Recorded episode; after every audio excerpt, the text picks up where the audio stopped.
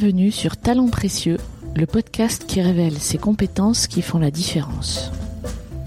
À travers le témoignage d'un invité différent à chaque épisode, nous cherchons à savoir quels sont les soft skills, autrement appelés compétences comportementales ou transversales, qui permettent aux individus d'être épanouis et performants dans leur travail et dans leur mission. Je suis Amélie Dag. Je suis Perrine Corvézier. Ensemble, nous avons créé la société Human Learning Expedition qui produit ce podcast.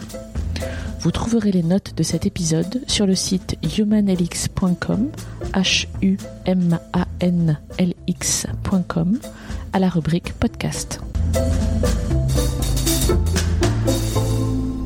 Et je pense que si demain je, je, je savais que j'allais mourir, je, je, pense que j'en retiendrai qu'une chose en dehors de l'amour que j'ai reçu et que j'ai pu donner, c'est euh, voilà, c'est d'avoir fait quelque chose de, de mes deux bras et de mes deux mains à travers la création de cette euh, association, mais surtout l'œuvre collective que des centaines et des centaines de personnes autour de nous, euh, voilà, ont su créer. Et de me souvenir en particulier du visage des hommes et des femmes qu'on reçoit quand ils viennent de connaître la faillite et du même visage que nous revoyons six mois, un an, deux ans après les avoir reçus et de voir la différence. Pouvez-vous citer l'accomplissement ou la réalisation que vous retiendrez quand il sera temps de faire le bilan de votre vie? Pour Philippe Rambaud, la réponse à cette question est une évidence. Il y a quelques années, il a créé 60 000 rebonds, une association entièrement bénévole qui vient en aide aux dirigeants qui ont connu la faillite de leur entreprise. La faillite, il en parle d'autant mieux qu'il l'a connue, avec la dépression et la perte d'estime de soi qui va avec. Et depuis, il consacre une bonne partie de sa vie à aider ceux qui traversent cette épreuve à se relever et à être plus forts. Philippe Rambaud raconte le fond de la piscine avec une telle lucidité que les mots échec, dépression et faillite ne sont plus tabous dans sa bouche. Il évoque ou fait apparaître un nombre incalculable de soft skills quand il retrace son parcours et l'œuvre de 60 000 rebonds. Je retiens le courage de faire, de raconter, et aussi la capacité à saisir sa chance. Je suis sûre que vous serez touché par son histoire et que vous apprécierez la précision des conseils qu'il donne aux entrepreneurs en fin d'épisode. Un immense merci à Philippe Rambaud pour son parler vrai, sans tabou, qui déborde d'espoir. Et merci à Maxime Cornio de la Wild Code School de nous avoir mis en relation. Bonne écoute. Philippe Rambaud, bonjour et Bonjour. merci d'être avec moi aujourd'hui. Vous êtes le fondateur de l'association 60 000 rebonds. Est-ce que vous pouvez nous expliquer ce que fait cette association? Alors, 60 000 rebonds est une association totalement bénévole euh, qui euh, s'adresse à des entrepreneurs, des dirigeants euh, qui ont connu la faillite de leur entreprise. Euh, et nous les aidons à rebondir, euh, rebondir euh, mieux et j'allais dire de manière plus puissante que s'ils restaient seuls et isolés, parce que de toute façon ils rebondiront. Mais on va leur permettre, avec un programme dont je vous parlerai dans deux minutes, on va leur permettre d'aller euh, plus vite et surtout de manière plus puissante dans leur rebond et donc oui de retrouver un job ou de remonter une entreprise, mais surtout, euh, je pense, d'augmenter leur capacité d'épanouissement. Euh, donc j'ai créé cette association euh, en 2012. J'ai moi-même euh, connu la faillite de mon entreprise en 2008. Euh, j'ai fait un certain nombre de choses après. D'abord j'ai rebondi. J'ai été extraordinairement euh, bien accompagné et c'est là que je me suis rendu compte à quel point lorsqu'on vit quelque chose de très dur, euh, eh bien on a beau être euh, plein de, de, de, de vitalité, plein de puissance, plein de tout ce qu'on veut, on n'est plus grand chose et les autres et la manière dont on est accompagné, dont on est entouré est crucial pour la qualité de ce qu'on va faire par la suite. Et donc, euh, moi, j'avais beaucoup de chance. J'avais une femme exceptionnelle. J'ai toujours une femme exceptionnelle euh, qui m'a, euh, qui est coach et qui donc m'a, j'allais dire à la fois diagnostiqué et très bien guidé. C'est pas elle qui s'occupait de moi, mais elle a su me guider vers des pros. J'ai eu la chance d'avoir des clients merveilleux qui, après ma faillite, m'ont permis de rebondir tout de suite. Enfin voilà, j'ai, moi, j'ai eu beaucoup de chance et donc beaucoup de privilèges. Et je me suis dit que euh, si je voulais faire quelque chose de ma vie, il était temps que je, j'en fasse quelque chose de ces privilèges, donc que j'en fasse quelque chose à destination de ceux qui ne les ont pas, ces privilèges. Et je me suis rendu compte qu'il y avait, en gros, sur les dix dernières années, 60 000 dépôt de bilan et liquidation d'entreprise annuelle, donc 60 000 dirigeants qui se retrouvaient dans la panade, et la grave panade, on y reviendra, sur ce traumatisme qu'est la faillite, et qu'on ne faisait rien pour eux. Et qu'on venait non seulement on faisait rien pour eux, mais l'ensemble des procédures, des lois, des réglementations faisait que on leur appuyait sur la tête euh, sans même s'en rendre compte. Et donc au lieu de les aider à rebondir, on les aidait à, couler. Et euh, je me suis dit que c'était insupportable. Insupportable de gâcher tant de talent, insupportable de d'en même temps râler parce qu'on n'avait pas assez d'entrepreneurs et de dirigeants en France. Euh, voilà, alors qu'en réalité on en avait 60 000, mais on leur appuyait sur la tête. Euh, et donc j'ai eu une colère, mais une colère productive, pas une colère euh, destructrice, et, une rage. Et je me suis dit on peut pas ne rien faire de ce gâchis. Il faut faire quelque chose même si c'est que deux ou trois personnes, il, faut que je fasse quelque chose et il faut que je fasse aussi quelque chose de ma vie. Et donc on a commencé tout à fait par hasard à Bordeaux. Euh, j'y reviendrai peut-être tout à l'heure. Et puis euh, j'ai entraîné, euh, j'ai entraîné quatre ou cinq bénévoles, voilà, dans ce projet. Et puis on a commencé à tâtonner. Je savais ce que je voulais faire. Je savais que je voulais trouver un process qui donc quelque chose de réplicable à grande échelle, qui reprenne les ingrédients dont moi j'ai bénéficié. Voilà, on y reviendra peut-être. Et donc on a monté au bout d'un moment un programme après avoir tâtonné, cherché. Euh, voilà. On a monté un programme à base de coaching, de parrainage et de groupe de co-développement euh, qui est devenu le process d'accompagnement de 60 000 rebonds et que nous mettons à disposition donc maintenant dans 26 villes en France. Les choses ont beaucoup beaucoup grandi euh, et nous accompagnons à peu près 7 à 800 entrepreneurs par an. voilà et on a pour objectif d'accompagner 2000 entrepreneurs à peu près en France. Ce qui, à nouveau rapporté aux 60 000 euh, annuels, est à la fois une goutte d'eau et en même temps euh, bah, important pour tous les hommes et les femmes qui accompagnent ces entrepreneurs et pour ces entrepreneurs. Donc même si on n'accompagne que 700 ou 2000, c'est un pas formidable vers euh, finalement quelque chose de plus intense qui, je l'espère, demain voilà, prendra une extension considérable. On va revenir effectivement sur l'association. J'aimerais bien que vous nous parliez de, votre parcours à vous, avant de créer l'association. Est-ce que vous pouvez nous en parler en quelques mots? Bien sûr. Euh, alors, il a rien de très original. Euh, moi, j'ai après mes études, j'ai fait du marketing. Je suis rentré dans une dans une société que je cite souvent, qui est Danone, parce que ça a été une société dans laquelle j'ai passé 25 ans, donc c'est une, durée considérable et dans laquelle j'ai vécu euh, une carrière professionnelle, euh, j'allais dire, euh, vraiment merveilleuse, parce que c'était une époque merveilleuse, et puis que, j'allais dire, on a on, nous a donné la liberté de pouvoir construire euh, des filiales, des divisions, des nouveaux produits. Enfin, voilà, on, a vécu, euh, on a vécu une, période magnifique où on, travaillait et on s'enthousiasmait. Euh, voilà. Et puis à un moment donné, arrivé à 49 ans, j'ai pensé que voilà, j'arrivais à une forme de saturation. le système euh, des multinationales devenait un système assez contraignant euh, correspondait plus à l'esprit euh, un peu entrepreneurial que, que, je trouvais au départ. Et donc je me suis dit la seule manière de, de travailler comme je veux vivre euh, c'est pas d'aller dans une autre multinationale parce que je pense que j'avais vécu la meilleure euh, et que toutes les autres me paraissaient assez fades par rapport à Danone. Mais il faut que je monte ma boîte. Voilà.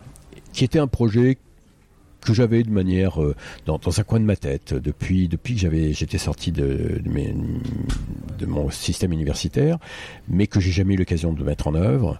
Et puis voilà, il se trouve que une idée est passée, que je me suis dit tiens, euh, on y va, c'est le bon moment que mon président m'a dit euh, c'est une connerie, euh, on se lance pas entrepreneur à 50 ans, euh, t'as pas l'âge, une espèce de crise, bon, euh, voilà, et que pendant un an, la crise de l'entrepreneur, ouais, c'est ça. pendant un an, j'ai, mais c'était très bien. Je me suis, ça m'a obligé à m'interroger sur le bien fondé de cette envie. Est-ce que c'était juste un caprice ou un coup de mauvaise humeur, ou est-ce que c'était vraiment profond? Et il vaut mieux se poser la question avant. et puis je me suis rendu compte non que c'était, comme je lui ai dit un jour, je préfère avoir tenté et avoir échoué. Je n'avais pas, je ne croyais pas sérieusement échouer, mais je préférais ça que vivre dans une forme de frustration. Et euh, je savais que la frustration était très mauvaise pour moi, euh, très mauvaise pour ma santé. Voilà, donc euh, je savais qu'il ne fallait pas que je reste dans un système qui me frustrait, quelle que soit finalement la finalité de ce que j'allais faire. Donc j'ai monté mon entreprise grâce à Danone qui m'a énormément aidé. Euh, et pour dire en deux mots ce que faisait cette entreprise, elle prétestait les innovations euh, de ses clients. Donc au lieu de lancer des innovations comme ça, euh, après avoir juste prétesté dans des bureaux fermés avec des consommateurs, nous on mettait les produits en magasin dans le monde entier et avec une méthodologie qu'on a mise sur pied et qui était très, je crois, très sérieuse, considérée comme la meilleure au niveau mondial parmi nos clients, eh bien on leur permettait au bout de 12 semaines de savoir à peu près ce que ça allait donner leurs produits et on couvrait le monde entier. On avait un bureau à Paris, un bureau à Los Angeles, euh, parce qu'on travaillait sur les deux continents. Euh, J'avais une équipe euh, extraordinaire. Euh, on reviendra peut-être là-dessus. Je pense que dans le plaisir de l'aventure entrepreneuriale, et presque tous les entrepreneurs le disent, il y a le plaisir de vivre une aventure collective euh, d'une force, d'une puissance, d'un enthousiasme, quelles que soient les emmerdes qu'on peut traverser, absolument incomparable. Et ces 28 jeunes, je les avais embauchés, euh, ils venaient de tous les pays, c'était un peu l'auberge espagnole. Euh, si vous avez vu le film de Clapiche, euh, c'est-à-dire qu'on parlait toutes les langues, euh, plutôt l'anglais quand même. on partait en mission dans tous les pays du monde. On, ils avaient tous bah, l'âge de mes enfants. On y reviendra peut-être parce que ça a joué un rôle important, à la fois dans mon attachement à eux et, et dans le bonheur que j'avais de les voir s'éclater. je les payais mieux que le marché parce qu'ils travaillaient beaucoup plus que le marché travailler le samedi, le dimanche, voilà. Enfin, ils, comptaient pas leur temps, ils s'éclataient. Euh, et malheureusement, bah, nous avons quand même fait faillite au bout de huit ans. Euh, d'une part à cause de, décisions que j'ai prises qui se sont révélées des erreurs, et d'autre part euh, à cause d'une conjoncture qui a été la crise de 2008, qui a fait que nos clients ont coupé leur budget de manière brutale et que j'avais pas constitué assez de réserves. Enfin voilà, pour, il y avait à la fois des décisions rationnelles qui m'étaient dues et des, éléments de, contexte qui ne m'étaient pas euh, imputables, mais qui changent tout d'un seul, coup. Et euh, voilà, et donc euh, j'ai fait faillite à ce moment-là et j'ai plongé. Euh, j'ai plongé, ça, je pense que ça peut intéresser, euh, ça peut vous intéresser, euh, parce que ça aussi c'est un, on parle peu de l'échec parce que c'est un tabou, on parle difficilement de la faillite parce que c'est un tabou. dans le monde entrepreneurial, on parle pas non plus beaucoup de la dépression, qui est un, qui est un tabou, puisque en principe un dirigeant, un entrepreneur, c'est quelqu'un qui résiste à tout. Hein, qui est, c'est bien connu. donc, bah non, c'est pas vrai. Euh, et donc, en l'occurrence, euh, moi, j'ai euh, sombré dans la dépression et une dépression assez violente. mais là aussi, j'ai eu beaucoup de chance, c'est-à-dire que d'abord ma femme s'en est rendu compte, m'a envoyé chez un psychiatre qui m'avait traité d'ailleurs 20 ans avant parce que j'avais déjà eu un petit problème. et voilà, en 15 jours, m'a remis sur pied. mais là aussi, il fallait fallait pas que je nie ça. voilà, parce que si j'avais nié le fait que je pouvais être en dépression, je l'aurais aggravé. Voilà, donc j'ai eu, euh, grâce à ma femme, le, bon réflexe d'aller me faire traiter tout de suite. Puis après, ma femme m'a dit, mais t'es pas simplement en dépression. Euh, voilà, maintenant, ça y est, t'as retrouvé ton ton équilibre. Euh, t'es plus en train de te réveiller la nuit avec des surfroides à 3 heures du matin. voilà. Non, mais tu as quelque chose qui est plus difficile à traiter, qui s'appelle la tristesse. Mmh. Et elle m'a dit, et c'est tout à fait logique, c'est normal. Bon, il m'a dit, je vais pas rentrer dans les processus, mais c'est tout à fait euh, humain. Et, mais la tristesse, ça, c'est pas un psychiatre qui va te traiter ça. Voilà. Et donc, elle m'a recommandé d'aller voir euh, une psychothérapeute ou un psychanalyste ou ce qu'on veut. En fait, de démarrer un vrai travail de fond. Et, et j'avais 56 ans. Donc, euh, elle m'a pas convaincu du premier coup. Voilà, mais elle s'y est remis plusieurs fois, elle est très convaincante, et j'ai fini par y aller, et j'ai démarré une, psychothérapie longue, euh, puisqu'elle a duré 5 ans, euh, mais c'est au sein de cette psychothérapie que j'ai traité véritablement la faillite que je venais de vivre. Mm. Voilà, avant je l'avais pas traité. Mm. Je l'avais absorbé, je l'avais euh, colmaté par des antidépresseurs, je l'avais. Mm. j'ai eu une chance par exemple folle, c'est que mes clients sont venus me rechercher pour me faire rebondir euh, en me disant bah t'as plus d'argent mais t'as toujours euh, ton cerveau et euh, t'as plus de quoi remonter une entreprise avec des structures, des bureaux, etc. Mais nous on va te faire travailler comme consultant. Et je leur disais mais je peux pas vous conseiller.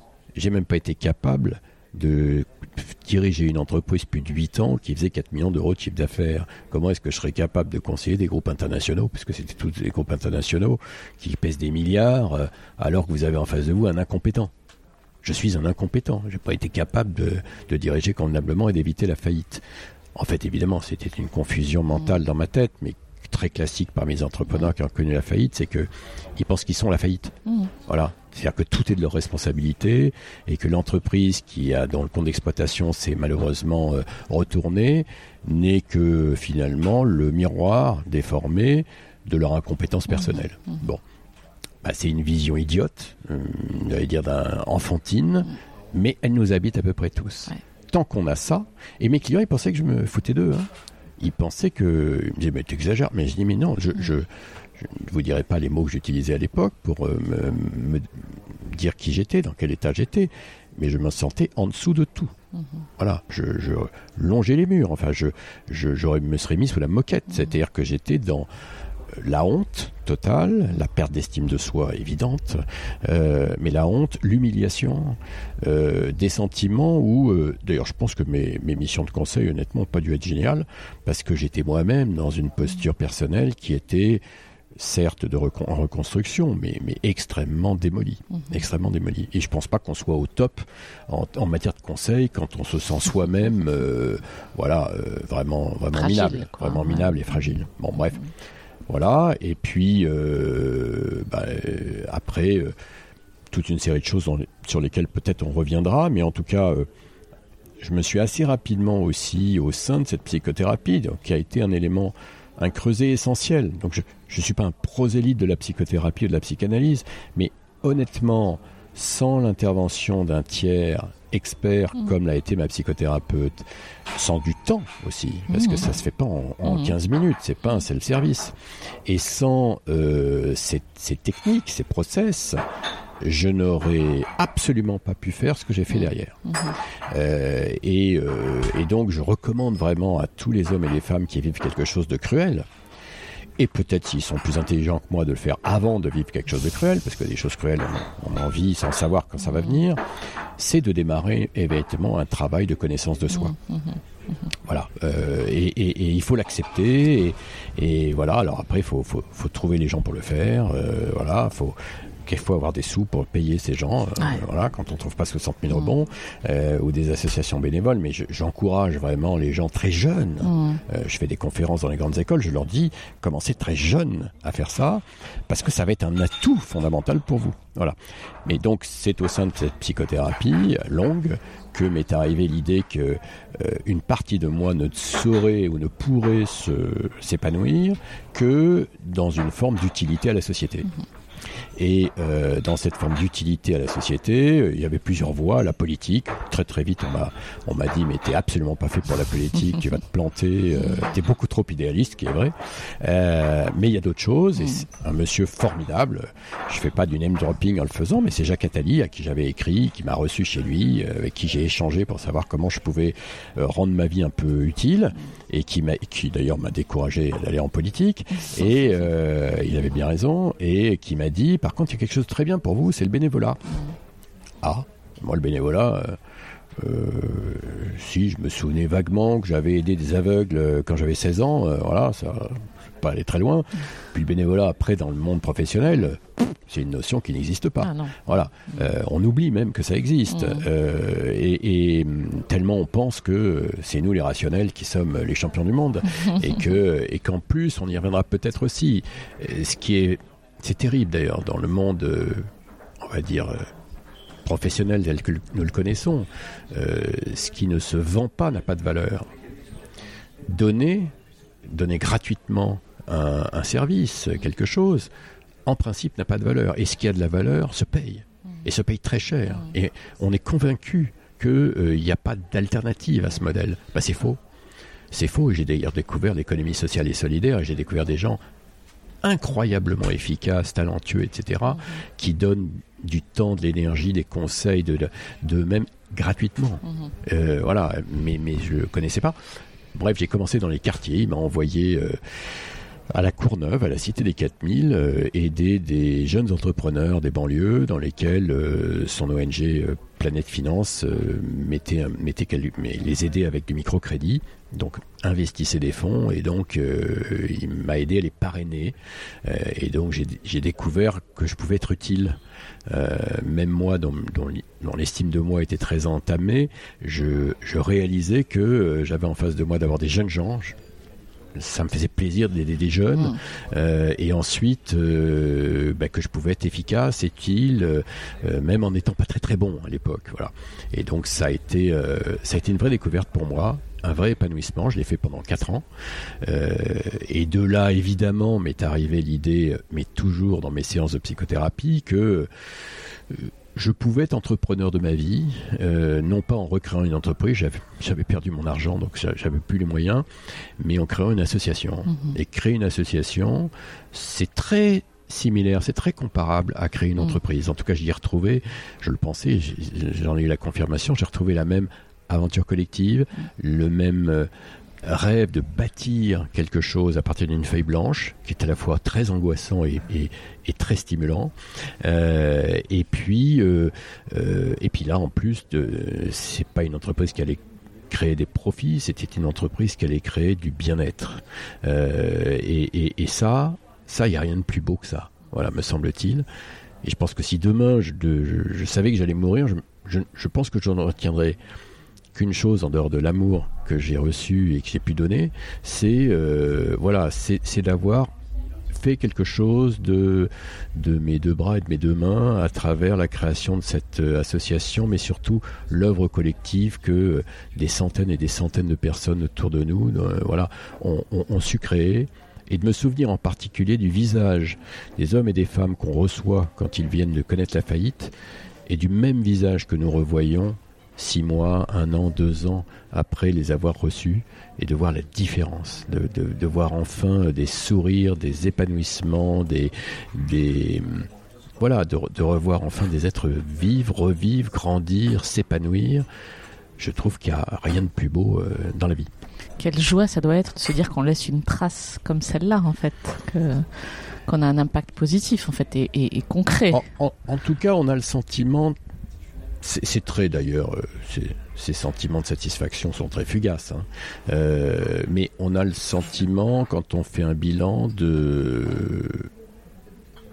voilà, d'une forme d'utilité. Euh, moi, je suis très très frappé par euh, l'économie sociale et solidaire à laquelle nous appartenons, euh, à travers 60 000 rebonds, euh, monde que je ne connaissais pas, que, je n'imaginais pas, dont on dit qu'il représente entre 2 et 4 millions d'emplois en France, et c'est selon les statistiques, c'est absolument considérable une femme ou un homme sur cinq dans notre société adulte est engagé dans le bénévolat en France. Mais l'économie sociale et solidaire, c'est pas que du bénévolat, c'est aussi une vraie économie. Bon, euh, donc on peut se dire que c'est un pan entier de notre société dont on ne parle quasiment pas, euh, voilà, qui n'est pas visible, qui voilà, qui n'est pas coté à Wall Street, qui voilà, qui fait pas des OPA, euh, qui fait pas non plus de vagues de licenciements massives, bon, euh, et qui assure finalement, qui est un amortisseur considérable de ce que l'État ne peut plus faire, n'a plus les moyens de faire, et qui est, mais euh, pas seulement de l'huile dans les rouages de notre mm. société, mais qui joue un rôle essentiel de structuration de la mm. société en tous ses pans, depuis l'époque des enfants jusqu'aux euh, gens en fin de vie, euh, mm. voilà. Mais comme c'est très éclaté, très atomisé, on ne connaît pas bien ce monde d'économie sociale et solidaire, et je pense qu'on devrait, d'abord c'est des formidables sources de jobs pour euh, des, des, hommes et des femmes qui ont mhm. envie de s'engager dans quelque chose qui a du sens. Et Dieu sait qu'il y a du monde qui a envie mhm. aujourd'hui de travailler, euh, voilà, quel que soit le nombre d'heures, dans pour quelque chose qui a du sens. là, vraiment, on se pose pas la question le matin quand on pousse la porte. euh, mais deux, je pense que si on veut continuer à bien vivre ensemble, il faut que cette économie sociale et solidaire se développe. C'est essentiel. Mhm. Alors, parlez-moi des programmes de 60 000 rebonds ou du programme, je ne sais pas, ce a, comment ça se passe, combien de temps dure-t-il? Alors, le programme dure en théorie deux ans la plupart des, entrepreneurs n'attendent pas deux ans pour rebondir. Euh, pour revenir à, ce, à, ce, à cette durée de temps, on, dit deux ans maximum parce qu'on se dit que si au bout de deux ans, les hommes et les femmes que nous accompagnons n'ont pas rebondi, c'est que ce n'est pas la bonne technique, nous ne sommes pas la bonne mécanique d'accompagnement et que euh, ça ne dit rien d'eux ou de nous, mais c'est simplement que ça matche pas. Euh, donc la plupart rebondissent, on va dire, entre 6 et 8 mois lorsqu'ils rebondissent dans un job salarié. Euh, ce qui est assez rapide, euh, et euh, on va dire entre 12 et 18 mois sur un projet entrepreneurial, parce que c'est quand même beaucoup plus long à, à mettre sur pied. mais en tout cas, ils peuvent rester au maximum deux ans dans ce programme d'accompagnement.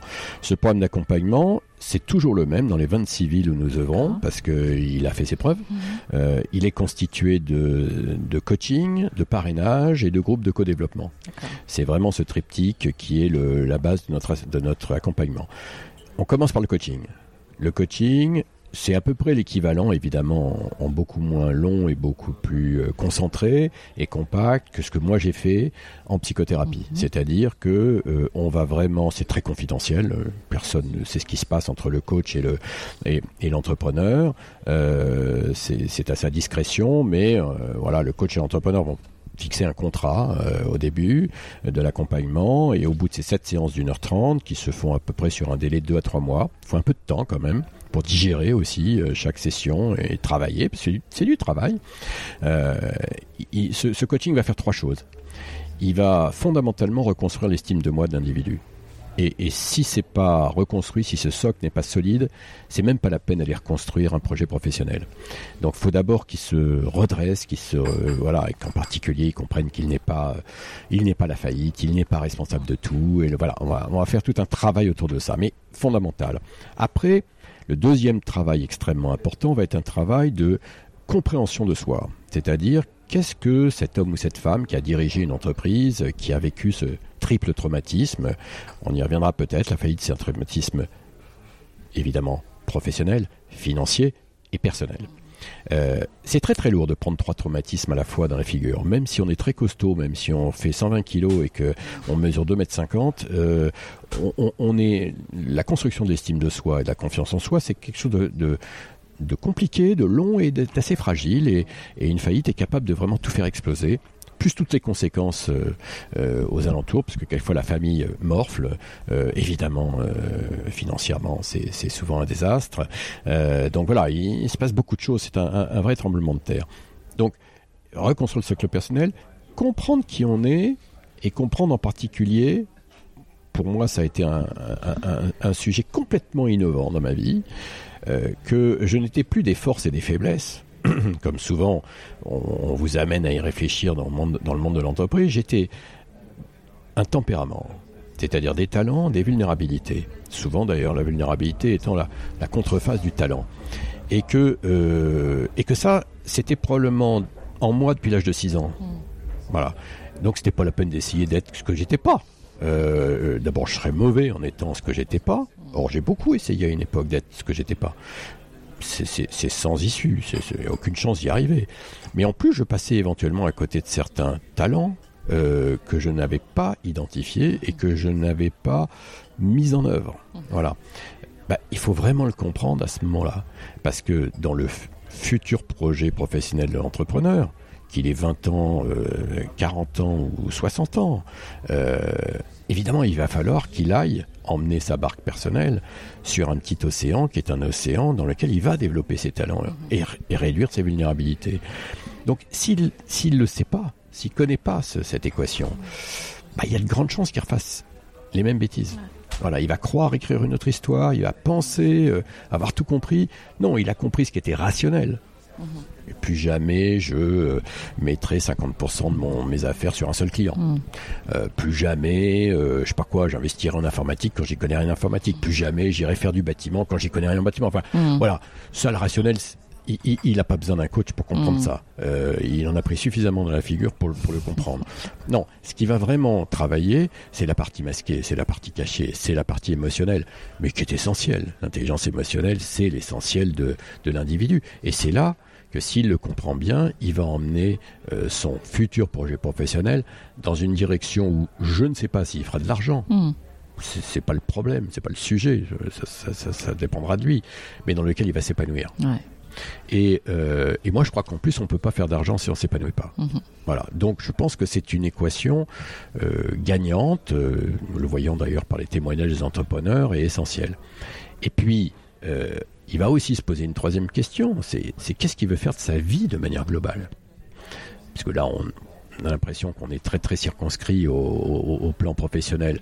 Mais il n'y a pas de frontière entre le plan professionnel et le plan personnel, surtout pas pour quelqu'un qui est un dirigeant. Donc là, une des vraies questions qui va se poser aussi avec son coach, c'est euh, mais je vais faire quoi de ma vie? Mm. Qu'est-ce qui me mobilise euh, dans la vie euh, Voilà. Et faut être honnête, ces bilans, Bon, là, il demande deux à trois mois. C'est déjà très long pour un entrepreneur parce que c'est très impatient, l'entrepreneur, surtout quand euh, il n'a pas d'argent pour payer ses fins de mois. Euh, mais, euh, mais, mais, mais effectivement, il faut un peu de temps et, et mm. du travail et un tiers compétent pour qui va nous poser les bonnes questions, qui va nous mettre en zone d'inconfort, qui va aller mm. nous chercher là où on n'a pas envie d'aller, qui va aussi nous nous percuter avec des schémas de raisonnement qui ne sont pas les nôtres et mhm. qui nous limitent énormément. Mhm. Euh, mais il me semble que ce travail est un travail de construction qui dépasse largement euh, le champ professionnel ou le champ de la post-faillite, qui est un champ de construction humaine mhm. euh, dans lequel, je crois, nous n'entrons que lorsqu'on est en grande difficulté. Je pense que quand tout marche bien, quand on est en pleine réussite, on a tendance à pas aller se poser ces questions. Mhm. On a tendance à pas prendre le temps d'un vrai travail. Alors, je suis pas sûr qu'on sache vraiment faire quelque chose de nos réussites. Mais voilà, là, on est scotché, on est au pied du mur, on est au fond de la piscine. Euh, c'est un moment où on commence à, se dire, euh, ouais, bah, faudrait peut-être que je me repose des questions, quoi. Voilà. Donc on, on, offre ce travail. Donc ce coaching, c'est vraiment un acte fondateur et on commence par ça. D'accord. Après, une fois que ce dirigeant qui est un être humain avant d'être un dirigeant, euh, lui-même et le coach pensent que voilà, le, ça y est, c'est bien solide, c'est costaud, les visions commencent à être claires, euh, voilà, euh, l'individu s'est redressé symboliquement, etc.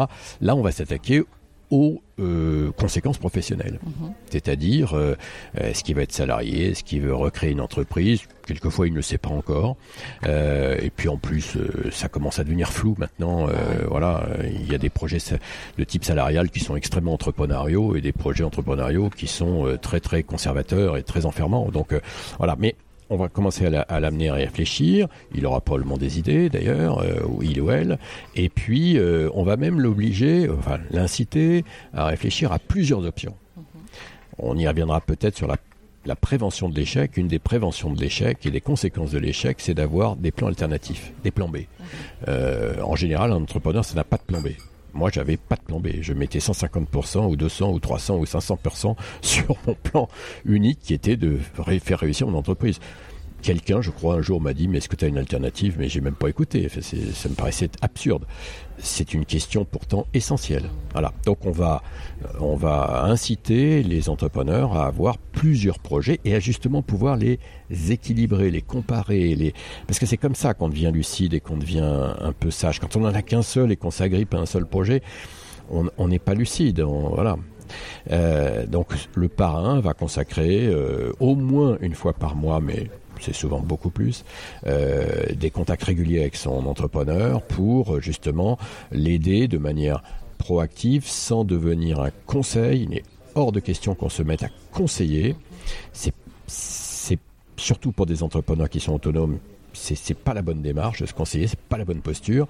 La bonne posture, c'est la proactivité, c'est la, la, question proactive, c'est-à-dire je me permets de te poser des questions, c'est à toi de trouver les réponses, mais je, t'amène des questions qui, à mon avis, me paraissent valides dans les projets que tu es en train de, monter. Et puis je me contente pas de te poser des questions, je vais aussi te faire rencontrer des gens que je connais, euh, voilà, qui vont te recevoir pour aussi dialoguer sur ton projet et, et, t'éviter des bêtises que tu pourrais t'amener à faire parce que tu connais moins bien, voilà, tu sais pas, on va te faire gagner du temps. Voilà, donc c'est véritablement cette démarche que je trouve le bon parrainage, le bon mentoring, on peut l'appeler comme ça aussi. Euh, et ça, le parrain va euh, s'attacher très fortement à faire ça. Et cette posture du questionnement proactif, j'ai l'air de, parler de ça comme si c'était une évidence, c'est absolument pas naturel. On, s'est fait former par les coachs justement pour savoir euh, éviter cet écueil qui consiste à dire je vais le conseiller, je vais lui donner des bons conseils. Non, non. Non. Euh, voilà, c'est plus compliqué que ça, mais tu ne vas pas lui donner des conseils. Euh, c'est pas un enfant. Euh, voilà, d'ailleurs, il t'a pas demandé de lui donner des conseils. tu, vas l'aider à accoucher son projet. Voilà, c'est c'est plus sophistiqué, mais il sera maître de sa démarche et c'est pas toi qui va commencer à le biaiser et à parce qu'en plus tu sais peut-être pas, voilà, tu peux te tromper toi aussi. Et puis de toute façon c'est son projet, donc c'est à lui de, cheminer, mais tu vas l'aider à, accélérer euh, ce, processus.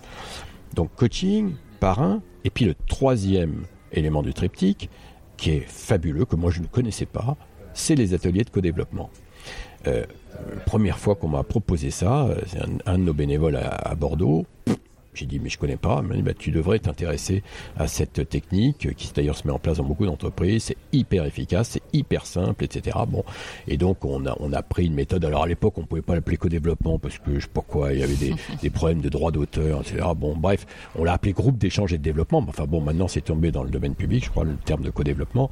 Et donc, on met 7 ou 8 personnes autour d'une table qui sont des bénévoles ou des experts et l'entrepreneur, c'est modéré pardon, par un coach qui valide que la bienveillance est au rendez-vous, mais aussi qu'on garde ce processus, cette posture de questionnement proactif. Et l'entrepreneur vient entre une et huit fois de suite, euh, voilà, euh, à des rythmes qu'il souhaite, exposer sa problématique du moment, qui peut être très basique, je, ne sais même pas encore ce que je veux faire, voilà quelques pistes, qu'est-ce que vous en pensez? Ah, euh, bah ça y est, euh, j'ai monté ma boîte, euh, ça y est, durant l'accompagnement.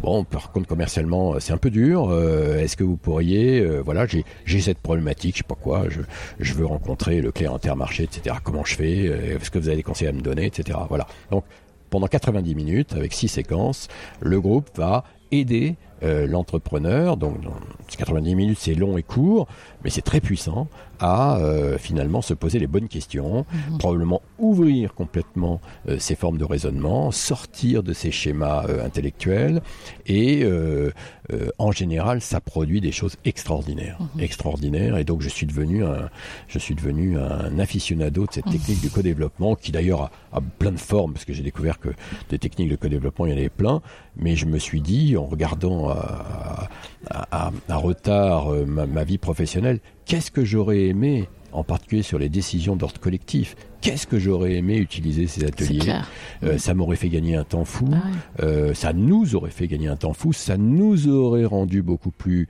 à mon avis, audacieux, euh, parce que qu'est-ce qu'on perdait comme temps à essayer de se convaincre les uns les autres, éventuellement en sortant de réunion sans avoir rien décidé. voilà, c'est des processus de prise de décision, je trouve, et de mode collaboratif exceptionnels. Bon, voilà, bah, je l'ai pas connu au monde professionnel.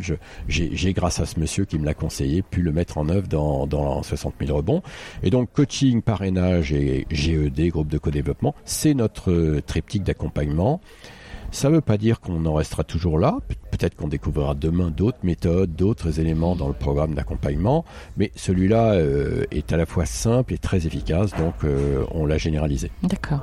Vous parliez des mentors, des coachs. Qui, sont-ils? Est-ce que ce sont des bénévoles aussi? Alors c'est une très bonne question. Ce sont parce que sans eux on n'arriverait à rien. Hein. On pourrait avoir un beau programme mais ils donneraient rien. Euh, ce sont tous des bénévoles. Euh, avec quand même deux catégories un peu différentes. Les coachs, ce sont des gens dont c'est le métier. Mhm. Euh, D'ailleurs, nous ne prenons que des coachs certifiés euh, qui ont au moins euh, 3 à 5 ans minimum d'expérience professionnelle dans le coaching, plus en général un bagage très intense dans un métier précédent ou mhm. deux métiers précédents. D'ailleurs, certains ont été dirigeants euh, eux-mêmes. Bon. Mais euh, donc ils sont certifiés, ils sont supervisés, ils sont, ils sont sélectionnés, ils sont parce que dans le coaching, c'est comme à peu près tous les métiers. Il peut y avoir des coachs euh, très très bien, mhm. très bons, très efficaces, etc. Et puis il peut y avoir des, des coachs moins efficaces. Mhm. Bon, donc nous, nous considérons que euh, nous avons besoin des meilleurs. Donc euh, évidemment, les coachs font entre eux une sélection, j'allais dire, exigeante pour avoir les, les, meilleurs et les plus expérimentés. Et, et, donc, ils viennent bénévolement répliquer un métier qu'ils font tous les jours. D'accord.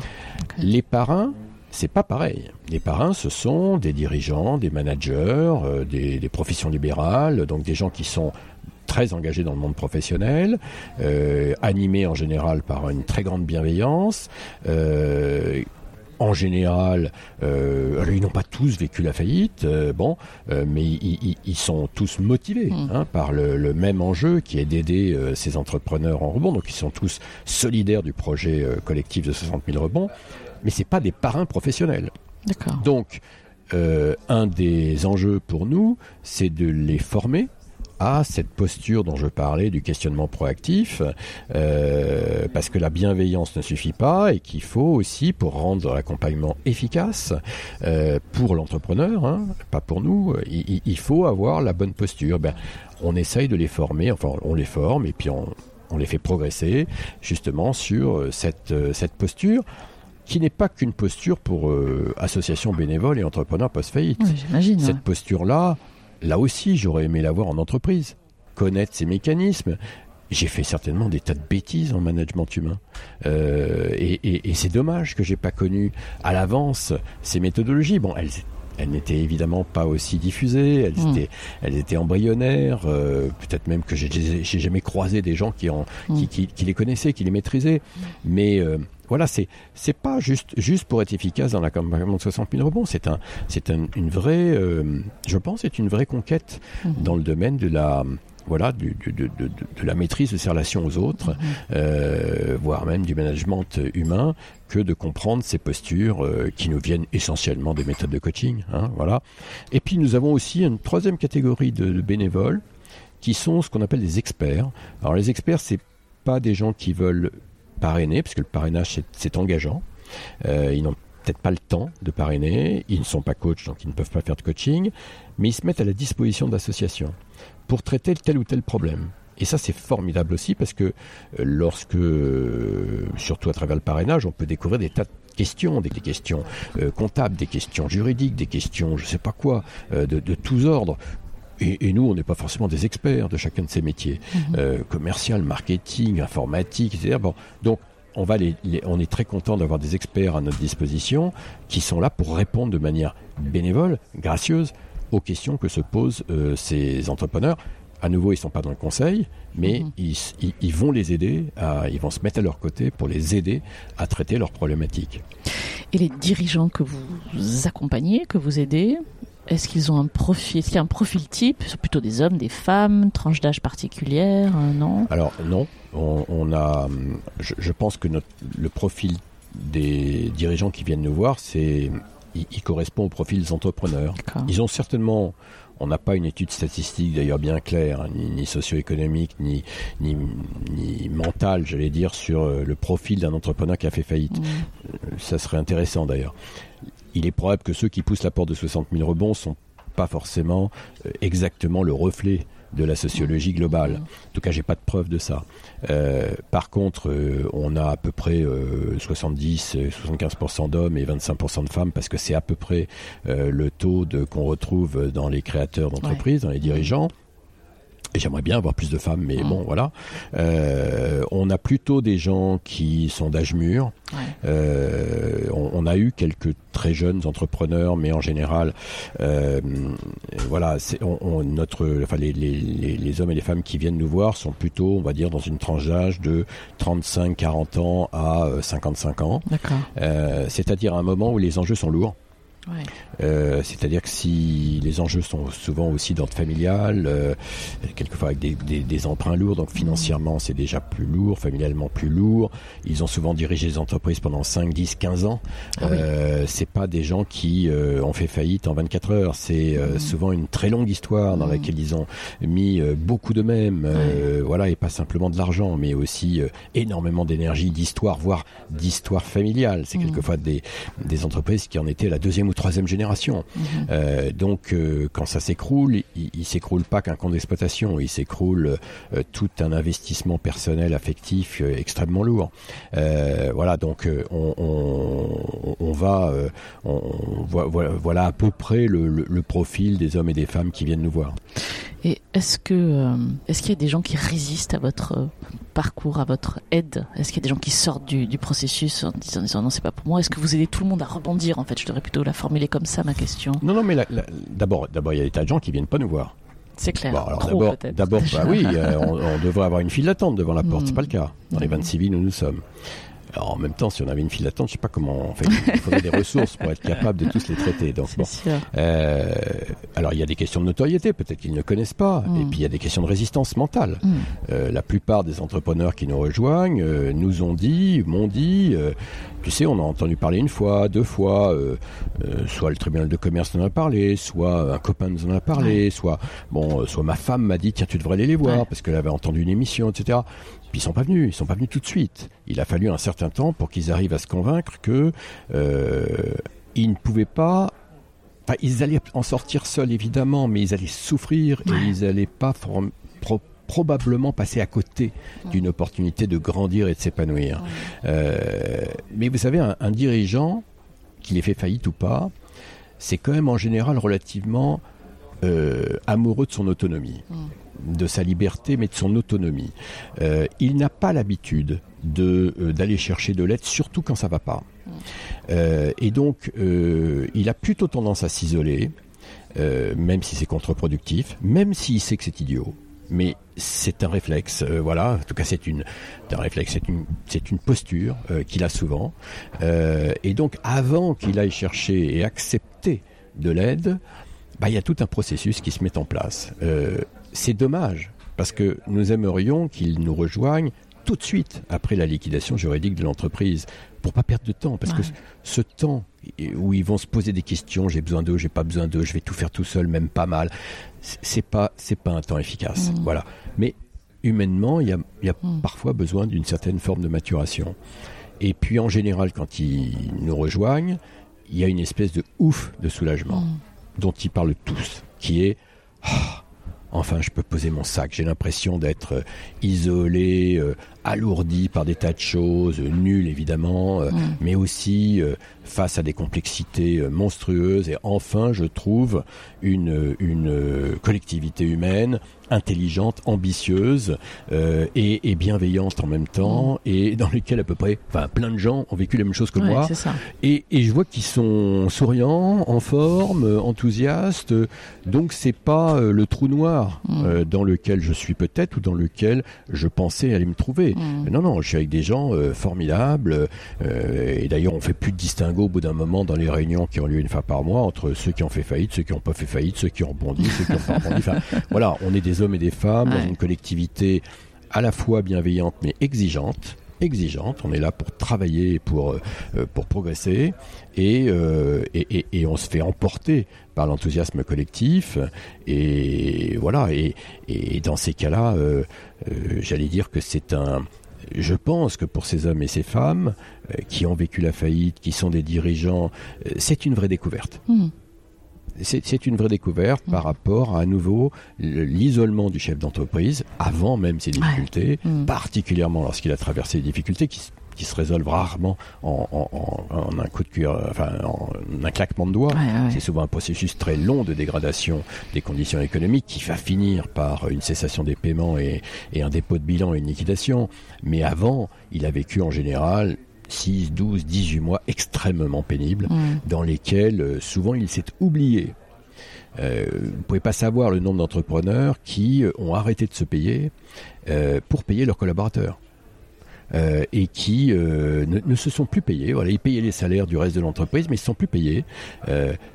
C'est très beau de leur part, euh, c'est très pénible à vivre aussi. Euh, et puis la famille derrière dit euh, pourquoi on est en train de bien voilà, nous on est on est pour rien. Enfin Mm. voilà, bon donc ils se retrouvent avec aussi une pression familiale de l'autre Mm. côté. Mm.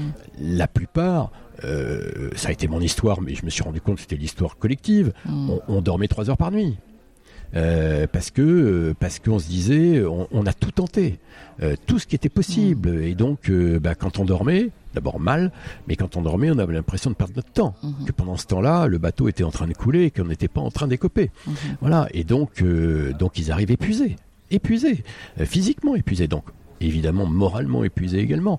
Donc euh, il y a une espèce de ouf de soulagement Mhm. qui est bah, ça y est je suis avec des pairs et je suis pas nul Ouais. voilà. Mm. Et donc, le travail de reconstruction d'estime de moi, de, de, soi, pardon, commence probablement à ce stade-là. D'accord. En vous écoutant, j'ai presque l'impression que le plus gros travail pour eux, c'est de pousser votre porte, en fait. Et une fois que vous avez entièrement raison. Et une fois qu'ils après, sont on s'occupe d'eux. Ouais, c'est ça. Alors, on va pas que s'occuper d'eux, ils vont travailler aussi, hein. Bon, euh, parce que c'est un, c'est un processus euh, d'accompagnement. C'est pas, un, on fait pas les choses à leur place. Mmh. Mais à partir du moment où ils ont poussé la porte, d'abord, on sait que 95% vont rebondir, Mmh. pas 100%. Mais 95% vont rebondir. Mmh. Euh, donc euh, voilà, c'est. Et puis je pense, oui, ils ont fait le plus dur, Ouais, ouais. qui est de. Mais vous savez, à nouveau, l'entrepreneur, j'allais même dire que l'entrepreneur, il n'a pas l'habitude du monde associatif. Mmh. Ce Non seulement il va tout à pas chercher. Mmh. Il va pas chercher de l'aide à l'extérieur. Ouais. Souvent d'ailleurs, il n'a pas les moyens d'aller chercher de l'aide Ouais. à l'extérieur.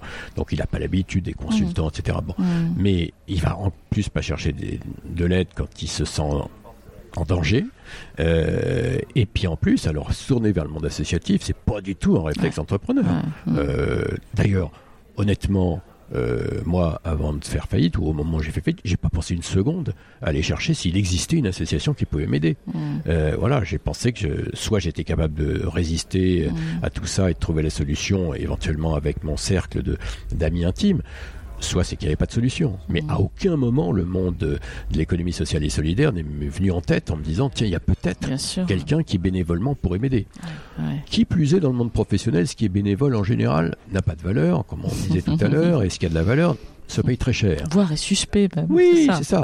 Donc, euh, franchement, vous voyez, c'est un, euh, on est très très loin dans le, le- le raisonnement mental de l'entrepreneur. On est très très loin d'exister. Mmh. Voilà, d'où notre travail euh, actuellement, qui est de d'essayer, enfin pas actuellement, depuis le 2012, on fait beaucoup de conférences, on va rencontrer beaucoup d'interlocuteurs. D'abord pour dire que 60 000 rebonds existent Mmh. que c'est bénévole, Mhm. donc euh, que, que tout le monde peut pousser la porte. Mhm. Après, il y a un comité d'agrément qui va valider si nous sommes capables d'accompagner la personne, si aussi elle est, elle est d'accord sur le processus d'accompagnement. Voilà, on va vérifier quand même qu'on est à peu près d'accord les uns et les autres ouais. euh, sur euh, l'accompagnement.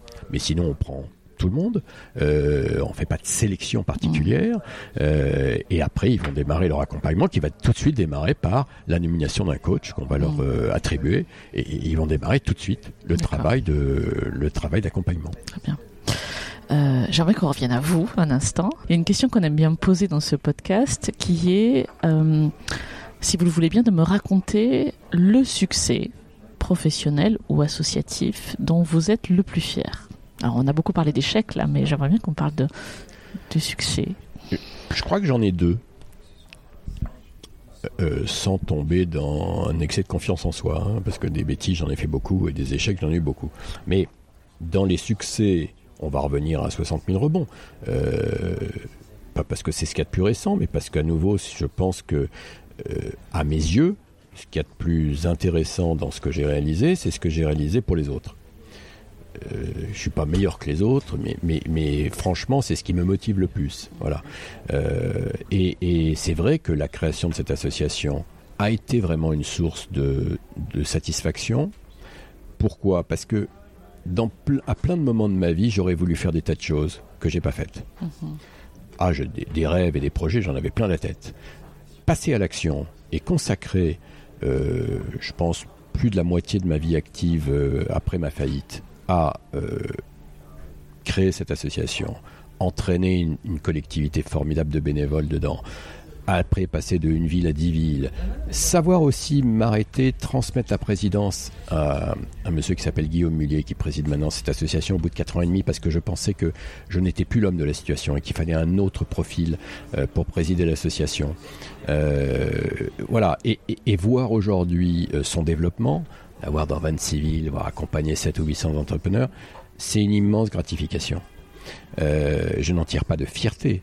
Je trouve que c'est une immense gratification à mon égard et aussi quand je vois ces entrepreneurs, puisque je continue à aller beaucoup en France, faire des conférences, etc., je, croise des entrepreneurs qui me disent Qu'est-ce que tu as eu une bonne idée, génial, merci. Bon, je leur dis Mais il faut pas me remercier, il faut remercier les bénévoles qui, ont, euh, qui, ont, euh, qui œuvrent tous les jours à vos côtés. C'est eux qui, qui sont vraiment méritants. Mais ils me disent Oui, mais toi, tu as eu l'idée de le faire. Et c'est vrai que. euh, et je n'en tire aucune gloriole, mais j'en tire une vraie satisfaction, une vraie gratification. C'est enfin un projet où j'ai pas je me suis pas contenté de rêver. J'ai fait.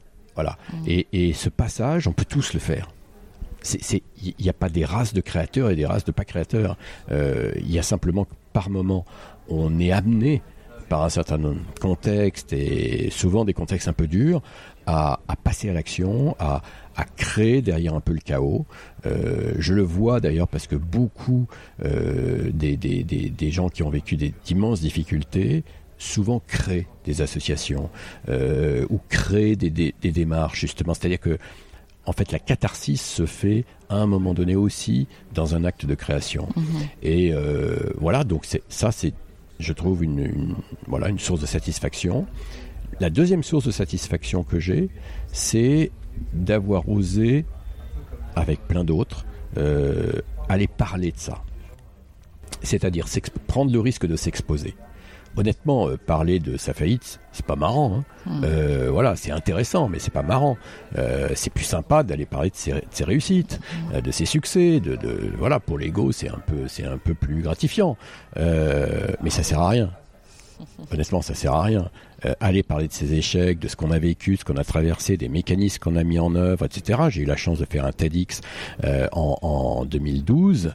Euh, je, trouvais que ce que j'avais à dire n'avait strictement aucun intérêt. Mais les feedbacks que j'ai eu euh, à la fois des gens dans l'audience et ensuite de la manière dont cette vidéo a été euh, viralisée m'a fait dire que non, j'avais malgré moi des choses intéressantes à dire. C'était juste mon témoignage. C'était pas ma pensée euh, sublime, hein. c'était euh, le témoignage de ce que j'avais vécu et de ce que j'avais fait, et puis aussi d'être capable de dire aux hommes et aux femmes, on en ressort plus fort, c'est-à-dire de passer un message qui n'était pas juste j'ai souffert, mm. parce que ça, bon, ça c'est sympathique, mais enfin ça les aide pas beaucoup, mais surtout voilà comment j'ai mis en œuvre un certain nombre de techniques qui m'ont permis de grandir, d'être plus fort aujourd'hui que je mhm. l'étais hier, contrairement aux apparences, et, euh, et de m'épanouir. Ça, c'est quand même un message intéressant. Derrière, j'ai fait environ 250 conférences dans ah la France entière, y compris euh, une prise de parole devant l'Union européenne. J'étais très gratifié. L'Union européenne m'a demandé de venir parler de l'expérience de 60 000 rebonds devant les 27 pays. Euh, puis l'OCDE m'a demandé aussi de venir parler de, de l'expérience. Je parle pas de moi, je parle de de la mécanique que nous avons mise en œuvre dans 60 000 mm. rebonds, qui peut être applicable voilà, partout mm. partout. Mm. Euh, et donc, euh, si on peut faire bénéficier effectivement d'autres pays, d'autres d'autres populations de ce qu'on a vécu, de, de, voilà, de ce qu'on a mis sur pied, on en est ravi. Hein, C'est voilà. Euh, et, et, et, ces conférences, là où j'ai eu le plus de plaisir à en parler, c'est devant les jeunes générations.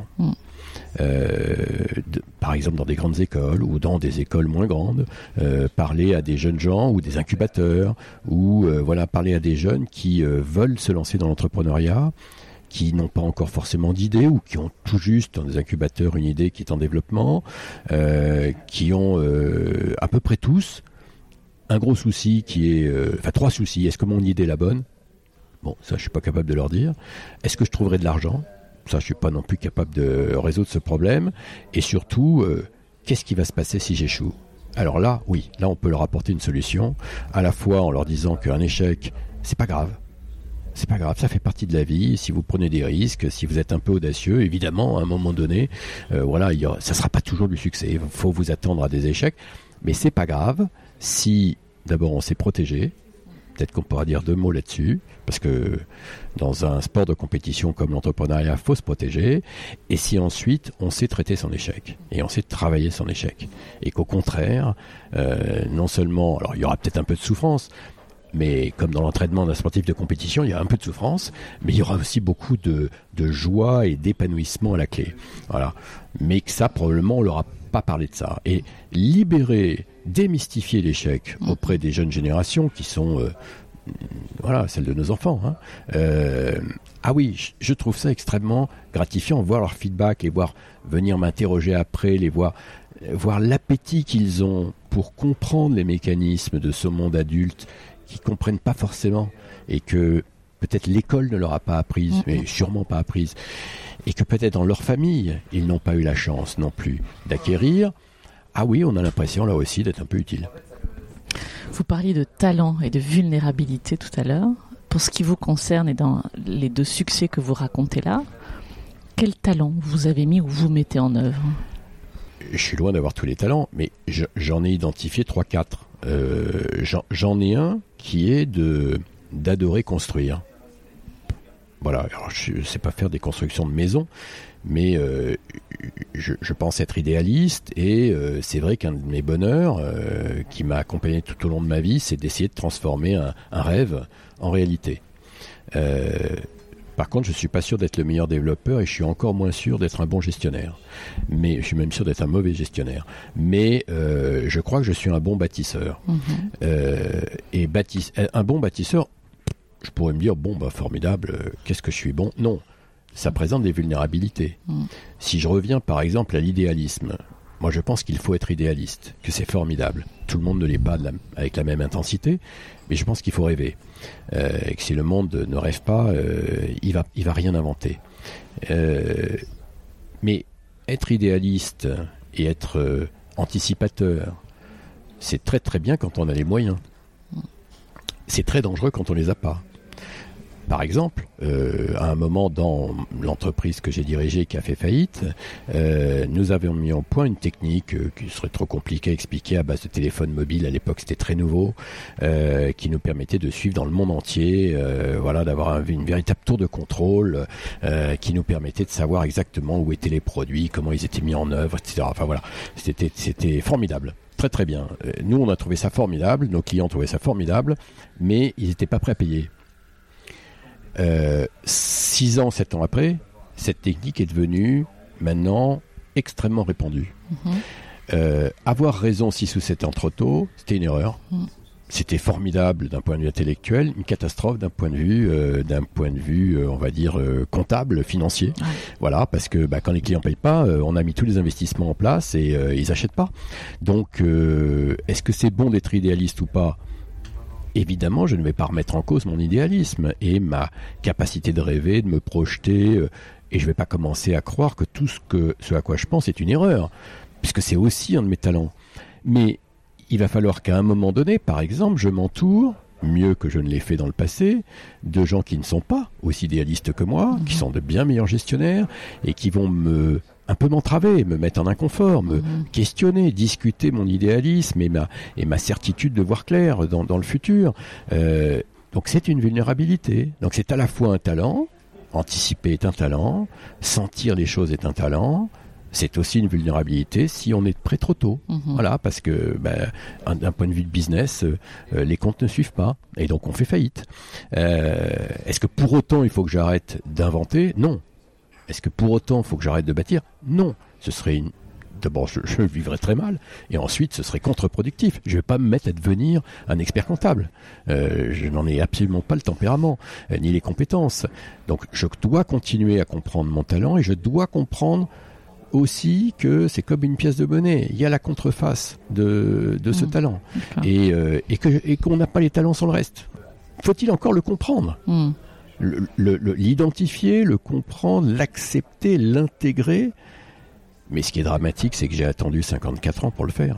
C'était ma question euh, d'après, ou presque ma question d'après. Ce talent de bâtisseur, est-ce que vous l'avez toujours eu? Est-ce que vous êtes né avec? Je, quand je me remémore ce que les crises de nerfs que, que poussaient mes parents à mon égard, je pense que j'ai toujours été un un rebelle et, et, un anticipateur. Oui, oui, c'est dans mon tempérament. Euh, je ne sais pas s'il est totalement inné ou s'il y a une partie d'acquis, mais oui, je, je, me souviens que euh, on, on, m'en faisait tout le temps la remarque. Voilà. Euh, ça ne veut pas dire que je bâtissais toujours à bon escient. À nouveau, hein, des bêtises, j'en ai fait beaucoup. Euh, mais oui, j'avais ça en moi. Mmh. Par contre, je suis absolument persuadé en relisant le processus éducatif dans lequel je suis rentré, que ce soit celui de mes parents ou celui de l'école, qu'on a tout fait pour me me faire douter de ce talent et euh, m'en éloigner. Voilà, par euh, des facteurs de rationalité, mhm. euh, voilà, qui, qui me qui au lieu de me pousser à le développer, me pousser à le neutraliser. Pourquoi? Parce que ça donne pas un vrai travail, c'est ça? Ou ça, ça, ne mène à rien dans la vie? Ou c'est oui, -ce puis, que le rationnel alors, derrière? Auprès de mes parents, parce que j'avais des parents hyper rationnels, euh, ils avaient certainement un gros potentiel émotionnel, mais euh, alors franchement, eux, ils ne l'avaient pas développé, ou ils savaient pas le traduire dans l'éducation auprès de leurs enfants, parce qu'ils croyaient fondamentalement à ce qu'ils faisaient, ils pensaient qu'ils faisaient bien, mmh. euh, et que euh, pour mon père qui était un ingénieur, un matheux, etc., tout ce qui était, par exemple, de l'ordre de la créativité n'avait pas de valeur, c'était pas sérieux. voilà. Et donc, euh, donc, fallait pas s'engager là-dedans. Et euh, il faisait même, je me souviens, la leçon à son père. Mon grand-père était euh, à mon avis aussi créatif que, que, ce que je peux être, euh, donc aussi un peu fou, hein, un, peu, un peu preneur de risques, un peu trop audacieux.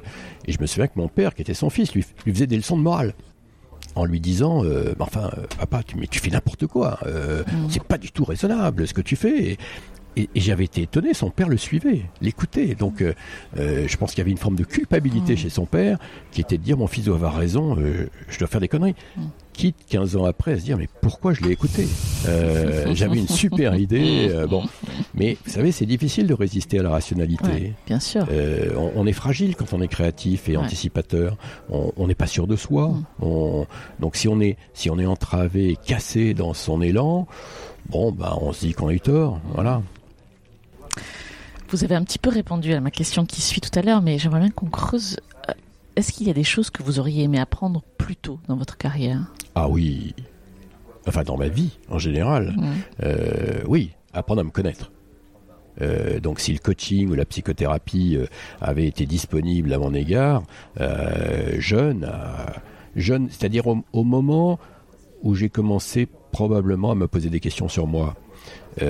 Moi et les autres et m'interroger c'était jamais très positif, hein.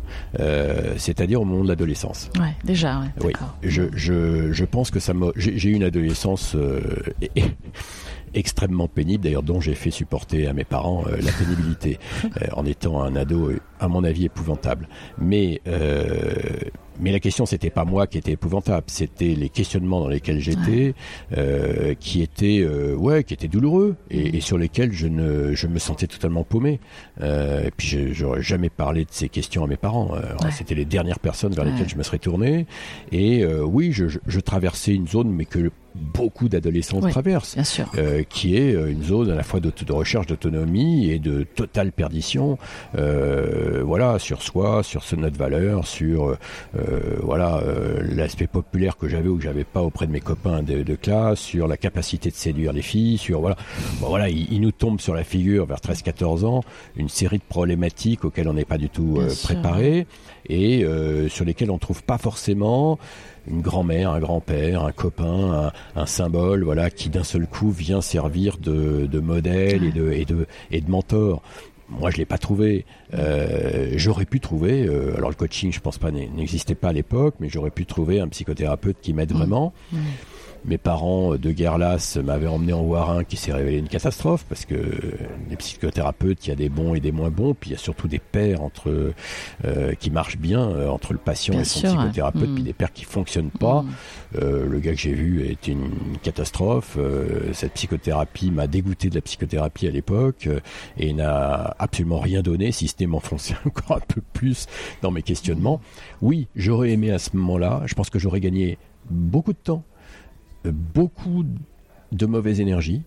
Euh, beaucoup, j'aurais beaucoup mieux choisi, par exemple, la route de mes études. Mm. Euh, j'ai fait des bonnes études, mais euh, in extremis d'ailleurs. Mais j'aurais pu choisir des études qui me correspondaient beaucoup mieux. J'aurais mm. pu choisir 15 autres métiers dans lesquels je ne sais pas si je me serais davantage épanoui, mais qui auraient peut-être été plus en ligne avec mes valeurs profondes bien que je ne regrette absolument pas le métier que j'ai vécu.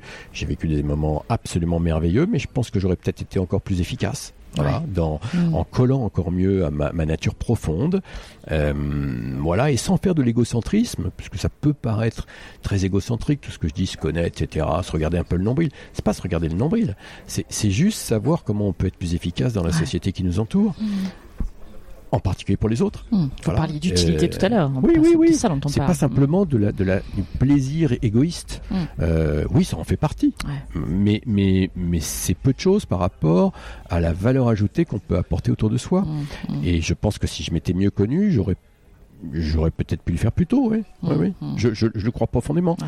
Mais euh, vous savez, j'ai conseillé à mes enfants de faire de la psychothérapie puisque moi j'avais pas pu la faire assez tôt. Euh, L'un a refusé et l'autre en a fait une et au bout d'un an et demi il m'a dit j'arrête. Voilà, ça m'a pas apporté grand chose. Donc euh, c'est pas forcément la voie qui convient à tout Oui, le monde. C'est pas le moment qui convient à tout le monde. hein. Ouais, Bon, euh, mais mais mais par contre, j'ai un fils qui devient psychothérapeute. Celui qui avait refusé de faire la psychothérapie, c'est très intéressant. A, a bientôt 40 ans et vient de vient de attaque sa cinquième année de formation à la psychothérapie.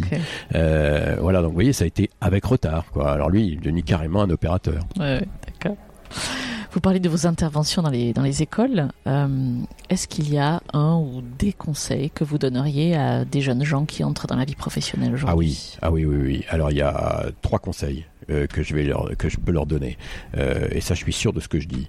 Euh, un, c'est que l'aventure entrepreneuriale, quel que soit le moment où on l'a fait, quelles que soient les formes qu'elle va prendre, honnêtement, c'est quelque chose de merveilleux Mm. et de formidablement épanouissant. Même si à un moment donné, euh, la faillite a fait partie de mon histoire, même si euh, les 2000 entrepreneurs qu'on a accompagnés euh, ont vécu des moments de souffrance intense, hein, tous reconnaissent que c'est quelque chose d'exceptionnel. hein. C'est vraiment dans, dans l'épanouissement professionnel un, un moment euh, absolument formidable où on vit des émotions qu'on, je crois, on ne peut pas vivre euh, dans ou, ou rarement vivre Mm. dans le monde purement salarial En tout cas, elles sont concentrées sur une période. très concentré, ouais. très intense. Euh, C'est c'est vraiment euh, euh, voilà. Enfin, peut-être qu'avec l'avancée des neurosciences, on comprendra ce qui se produit euh, dans la tête d'un dirigeant euh, autonome et à nouveau d'un projet collectif, euh, dont, mais dont il a la maîtrise, un peu comme un capitaine de bateau Mm. euh, pilote son bateau et son équipage. Voilà, il est en osmose complète avec eux. Euh, il est probable que d'ailleurs cette osmose est beaucoup plus évidente quand c'est des petites organisations, peut-être beaucoup moins évidente quand on arrive à des, des, des organisations massives. Euh, mais voilà, la, la, la la start-up, puis PME, puis ETI, qu'on vit de manière collective, etc. Et même si elle traverse des difficultés, c'est un moment génial. Donc, Mm. s'ils ont envie de le faire, qu'ils le fassent.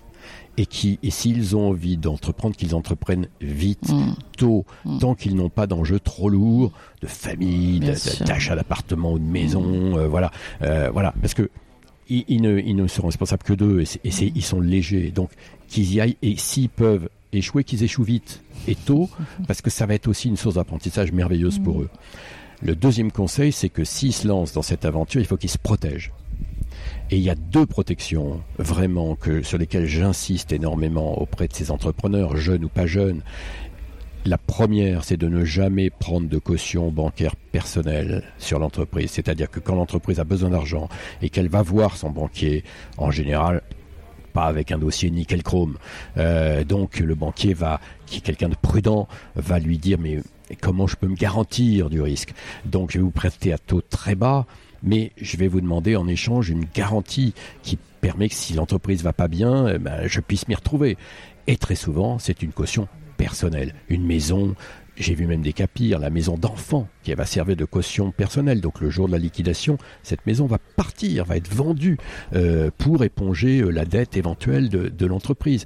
Euh, J'ai assisté à des choses, mais d'une violence, d'une cruauté euh, dans la réalisation de cette caution bancaire personnelle épouvantable. Donc pas de caution bancaire personnelle. Il y a des alternatives. Au lieu d'emprunter à 1,5%, bah on emprunte à 6, 7, 8%. Euh, voilà, le taux d'intérêt va couvrir le risque que prend le banquier et c'est normal. Sinon, il y a des assurances volontaires qui existent. Voilà, il y a des dispositifs qui peuvent exister, mais de grâce qu'ils ne mélangent pas leur vie personnelle et leur vie professionnelle. Puis la deuxième chose qu'il faut absolument qu'ils fassent pour se protéger, c'est prendre une assurance chômage. Voilà, il y en a une qui s'appelle la GSC, il y en a d'autres.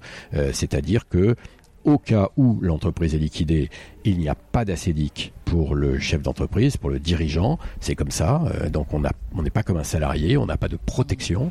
Euh, et donc il faut cotiser à une assurance volontaire. Euh, et, et- et ça change la vie parce que être au RSA à 540 euros par mois quand on est confronté à une vie de famille et, des, et, des, et, la vie quotidienne, les factures à payer, on ne peut pas vivre. Mmh. Et, et on peut certainement pas avoir la sérénité qu'il faut pour faire du coaching, prendre son temps. Enfin, on est en panique.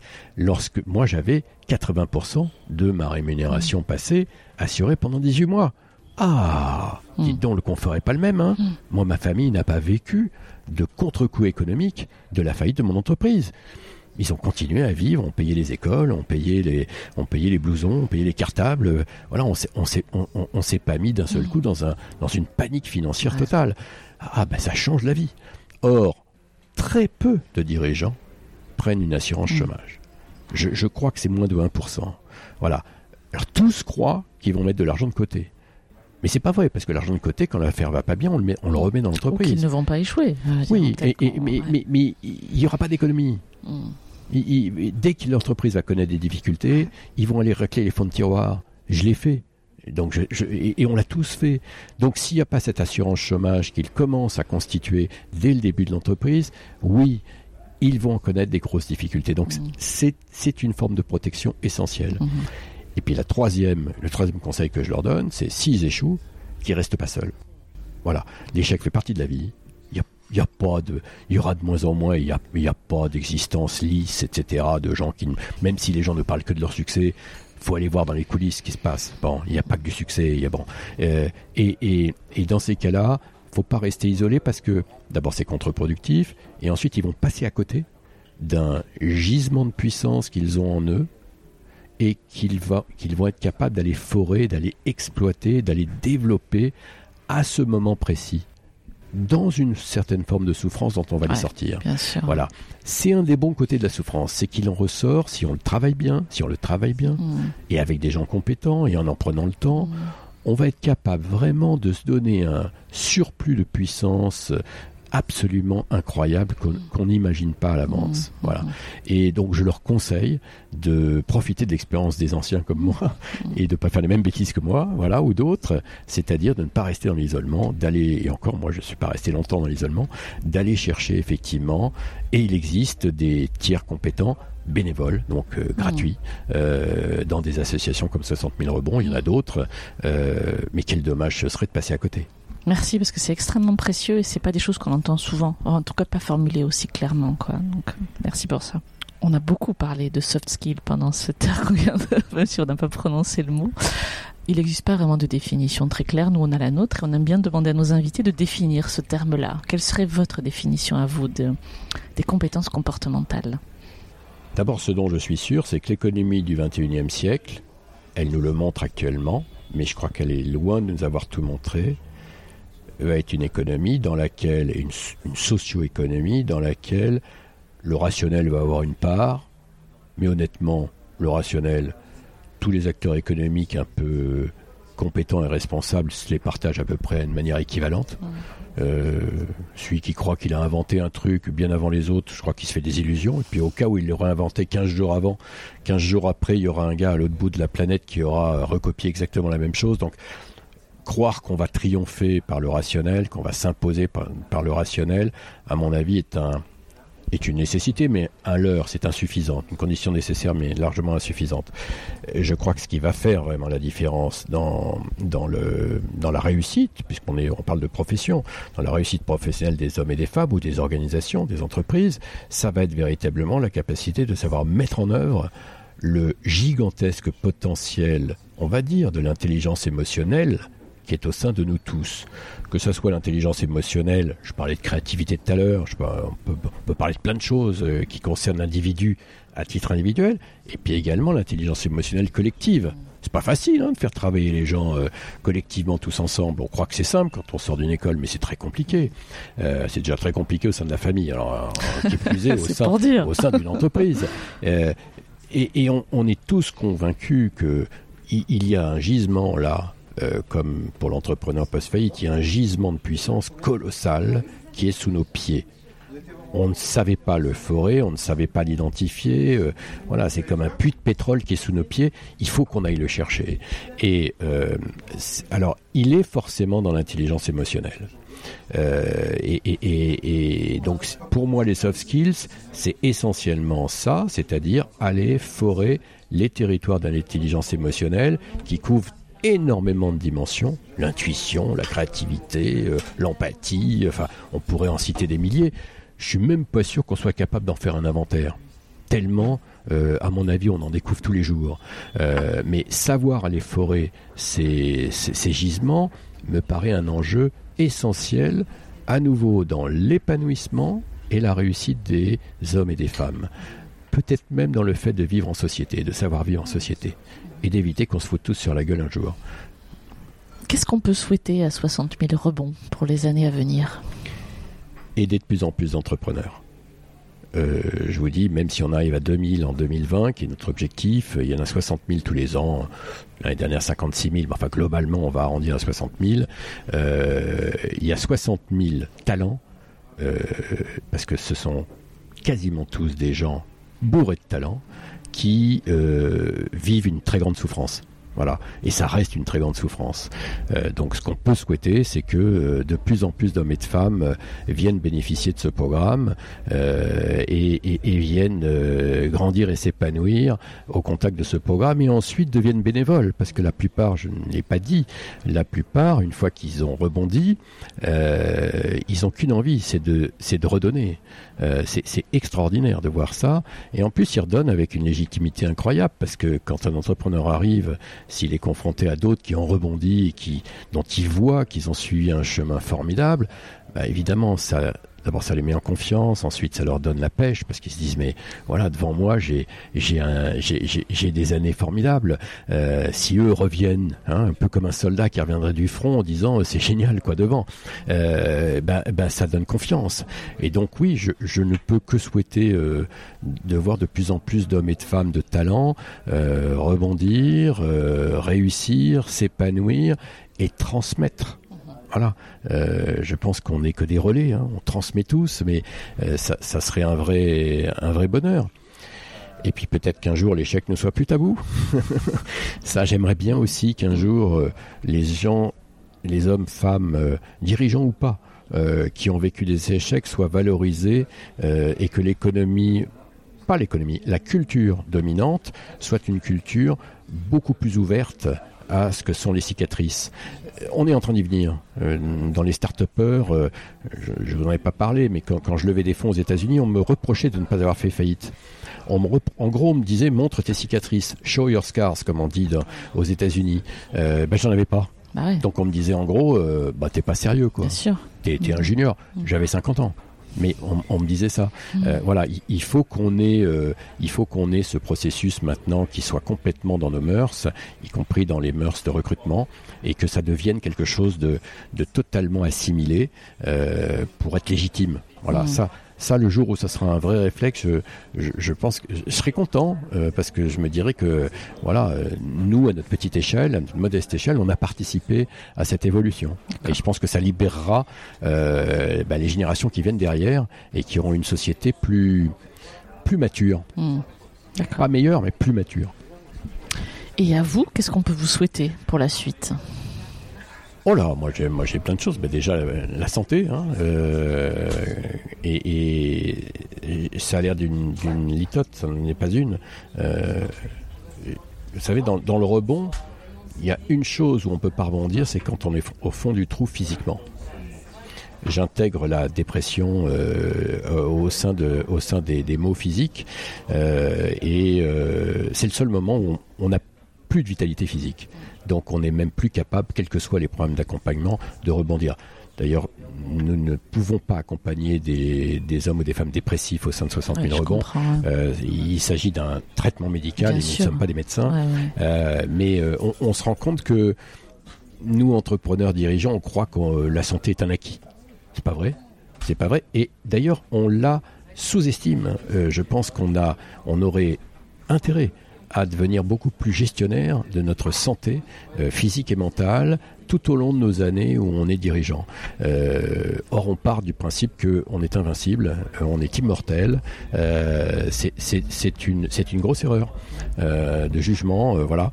Et donc, euh, oui, souhaitez-moi des bonnes santé, de pouvoir être un tout petit peu utile à ma communauté. voilà, c'est, j'ai un peu de retard à rattraper dans ce domaine. Vous y prenez pas mal pour rattraper le retard, j'ai l'impression. Oui, mais on a, on a beaucoup à faire. on a beaucoup à faire. Il suffit de tourner la tête. On va voir que dans notre tout près de nous, il y a des tas de gens qui ont besoin de nous et besoin qu'on leur apporte de l'énergie, de l'aide, du savoir-faire, des, des, coups de main, etc., de l'empathie. donc euh, voilà, mais il faut un peu de santé et voilà pour, pour arriver à le faire. Est-ce qu'il y a autre chose que vous aimeriez ajouter qu'on n'aurait pas abordé pendant cette discussion? Non, qu'on devrait davantage parler euh, de tous ces sujets. Voilà, euh, que la, que la, que transmettre cette culture. Si j'avais un rêve, ce serait d'aller parler de tout ça, alors avec les termes qui conviendraient, il faudrait les adapter. Moi, je ne sais pas faire, mais dans le processus éducatif des écoles, il y a un travail fou à faire et que malheureusement les profs n'ont pas le temps de faire et peut-être pas non plus les programmes de formation mmh. euh, qui les amèneraient à savoir le faire.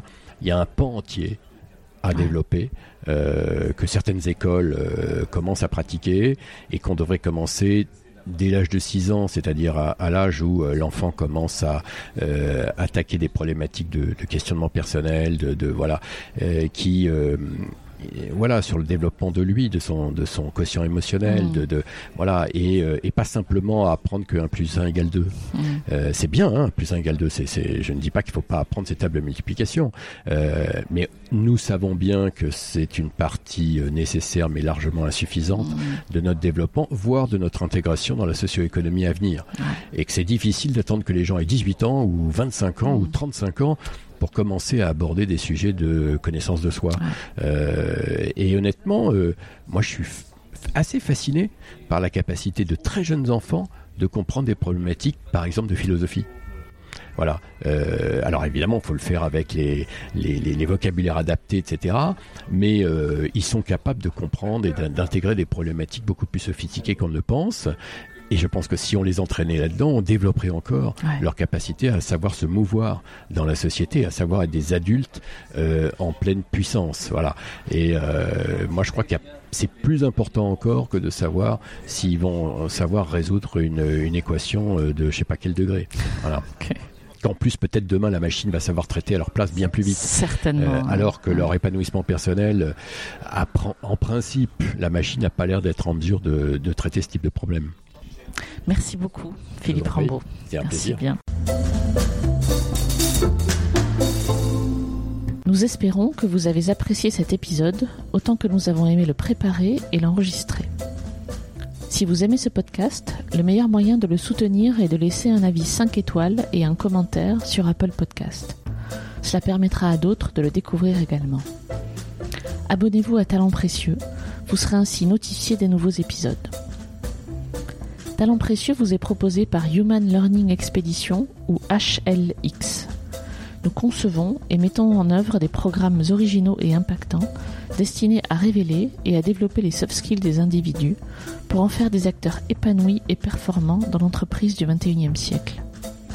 Pour en savoir plus sur HLX, connectez-vous sur humanlx.com, h u m a n l x.com ou suivez-nous sur Facebook, sur Instagram, sur LinkedIn ou sur Twitter. À bientôt pour de nouveaux épisodes.